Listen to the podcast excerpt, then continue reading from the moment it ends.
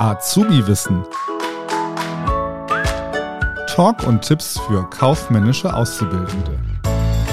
Mit Jasmin B. und Herrn Gerold. Herzlich willkommen bei Azubi Wissen. Mein Name ist Herr Gerold und wir starten heute mit einer neuen Folge in den Podcast. Und zwar geht es um Leitungssysteme. Ja, das geht nicht irgendwie um Wasserhähne oder sowas. Nein, es hat was mit Vorgesetzten und Mitarbeitern zu tun. Und ja, ihr könnt es euch schon vorstellen, das sogenannte Organigramm, vielleicht habt ihr das schon mal gehört, bei euch im Unternehmen. Wer hat denn da das Sagen? Wer darf Anweisungen erteilen?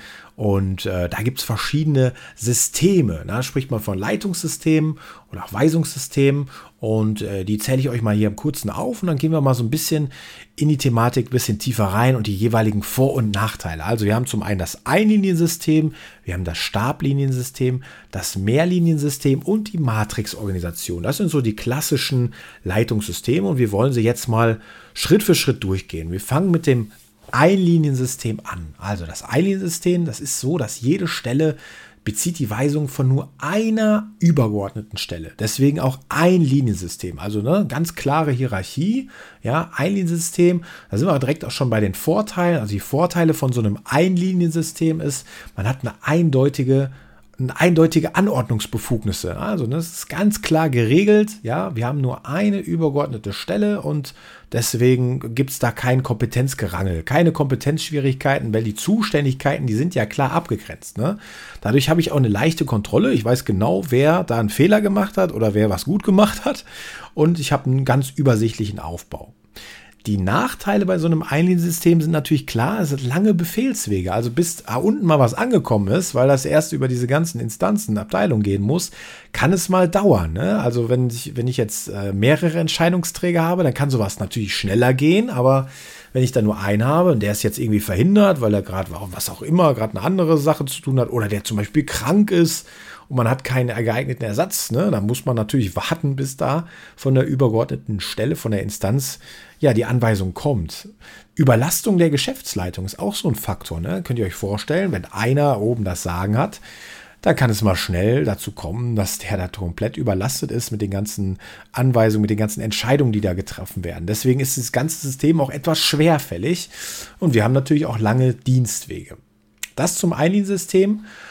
Die andere Möglichkeit, wie man so ein Einliniensystem, ich sag mal, ein bisschen aufpeppeln kann, ist das Stabliniensystem. Also es ist ähnlich wie ein Einliniensystem aufgebaut.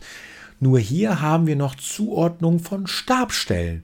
Und diese Stabstellen, die haben eine beratende Funktion. Die informieren, die haben keine Anweisungsbefugnis. Das heißt, so eine Stabstelle kann euch keine Anweisung erteilen, kann Mitarbeitern keine Anweisung erteilen, sondern die berät die Instanz. Vorteil ist hier natürlich, äh, die gleichen Vorteile wie beim Einliniensystem und zusätzlich entlasten diese Stellen halt noch die Geschäftsleitung. Ne? Dadurch wird die Entscheidung verbessert. Das sind Experten auf ihrem Gebiet. So eine klassische Stabstelle ist zum Beispiel die Rechtsabteilung.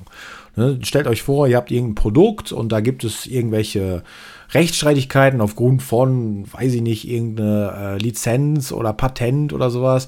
Und dann habt ihr quasi so eine Rechtsabteilung, die die Geschäftsleitung in solchen Sachen berät. Was natürlich super ist, weil ich habe ja keine Ahnung davon.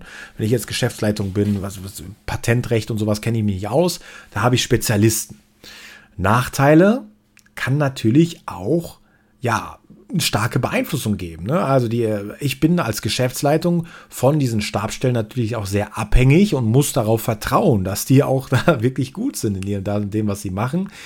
Und vielleicht äh, beeinflussen die mich auch negativ in meinen Entscheidungen. Es kann natürlich auch sein, dass es auch Streitigkeiten gibt zwischen äh, dem Stabstellen und dem Liniensystem, also zwischen den einzelnen Instanzen und die hohen Kosten natürlich. Also so eine Stabstelle könnt ihr euch vorstellen, so eine Rechtsabteilung zum Beispiel, die kostet natürlich auch ordentlich Geld. Übrigens, in der Prüfung kann man so ein Stabstellensystem ganz gut immer erkennen. Äh, neben den Instanzen, die sind meistens viereckig abgebildet, dann ist da noch so ein kleiner, runder oder ovaler Kreis, also eine ovale Form daneben oder ein Kreis daneben, neben dieser Instanz. Und das ist dann meistens eine Stabstelle. Das kann man dann mal ganz gut erkennen. Mehrliniensystem. Ja, beim Mehrliniensystem ist es so, dass steckt auch schon wieder in dem Wort drin, Mehrliniensystem. eine Stelle erhält Anweisungen von mehreren übergeordneten Stellen. Ne? Also nicht wie bei Einliniensystem, dass wir nur einen Entscheidungsträger haben, sondern mehrere. Und Vorteil liegt hier auch klar auf der Hand. Wir haben ja Weisungen durch Spezialisten, hohe Qualifikation der Vorgesetzten, äh, kurze Weisungs- und Informationswege, ne, weil ich jetzt mehrere Entscheidungsträger habe. Wenn einer verhindert ist, kann der andere entscheiden. Äh, die Geschäftsleitung wird entlastet und untergeordnete Stellen sind flexibel einsetzbar. Ne? Also die haben dann quasi, ja, eine hohe Flexibilität ist da bei so einem Mehrliniensystem vorhanden. Nachteile könnte ich auch schon denken. Ich habe eine Gefahr der Kompetenzüberschreitung. Also wenn ich mehrere Vorgesetzte habe, ja, da kann ein Konflikt entstehen. Wenn A sagt, mach das so und B sagt, mach das anders, ja, was mache ich denn dann? Als einfacher Mitarbeiter. Ne? Also eine hohe Konfliktgefahr, weil es mehrere Vorgesetzte gibt. Ist auch eine erschwerte Abstimmung. Ne? Die müssen sich natürlich auch irgendwie absprechen, abstimmen. Das erfordert also einen hohen Koordinationsbedarf und eventuell sind die Weisungsempfänger dann überlastet. Ne? Wenn die sagen, sag, mach das so, mach das so. Ja, das, was, was mache ich denn dann? Ne? Also das ist nicht so eine schöne, klare Hierarchiestruktur äh, wie beim Einliniensystem. Dafür ist es flexibler und geht schneller. Ja, und eventuell auch Motivationsprobleme der Weisungsempfänger. Also wenn ich dann immer, wenn Führungskraft A sagt, mach es so, Führungskraft B, mach es so, ja, wem mache ich es dann recht? Ne? Also gar nicht mehr so einfach. Also ihr seht, diese ganzen Systeme haben Vor- und Nachteile. Lasst uns zum Schluss noch ganz kurz über die Matrix-Organisation sprechen. Ich habe es ja eingangs schon gesagt. Wir haben hier verschiedene Abteilungen. Beschaffung, Produktion, Absatz war jetzt mein Beispiel. Und PC, Drucker, Scanner, also die verschiedenen Produkte auf der anderen Ebene. Und dann habe ich quasi ja eine Abteilung Beschaffung, Werkstoffe für PCs oder Produktion für PCs, Absatz-PCs und das Ganze habe ich dann nochmal für Drucker und Scanner genauso. Und hier ist der Vorteil bei so einer Matrix-Organisation, dass ich Problemlösungen durch verschiedene Spezialisten gewährleisten kann. Also ich habe für jede Ebene Spezialisten ne, auf, einem, auf einem Gebiet. Nachteil ist natürlich, dass ich da auch eventuell wieder Kompetenzprobleme kriege. Ne? Ist auch ganz schön ja, schwerfällig, weil es so, so spezialisiert ist. Ne? Also die eine Abteilung kriegt von der anderen gar nichts mit. Ich habe vielleicht auch einen, genau ähnlich wie beim Mehrliniensystem äh, einen hohen Kommunikationsbedarf. Also ein sehr komplexes System. Ist ja leider hier ein Podcast, kein Videopodcast. Äh, ich mache dazu in naher Zukunft auch auf meinem YouTube-Kanal noch ein Video zu den verschiedenen Leitungssystemen. Aber ihr könnt euch das schon mal sehr gut bildlich vorstellen ein Liniensystem, so wie, es im Wort auch drin ist, ein Liniensystem. Ne? Das heißt, alle Abteilungen, Instanzen sind mit einer Linie verbunden. Und Stabliniensystem, habe ich eingangs schon gesagt, da hat man quasi noch eine Stabstelle on top neben der Instanz. Und beim Mehrliniensystem, ja, da ist ein bisschen verzweigter, da gibt es mehr Linien, weil ich da mehrere übergeordnete Stellen habe, die Anweisungen erteilen können.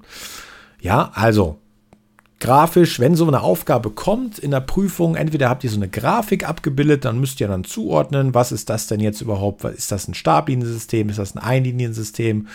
Ist das ein Mehrliniensystem? Ja, ankreuzen, sowas kam schon häufiger mal dran.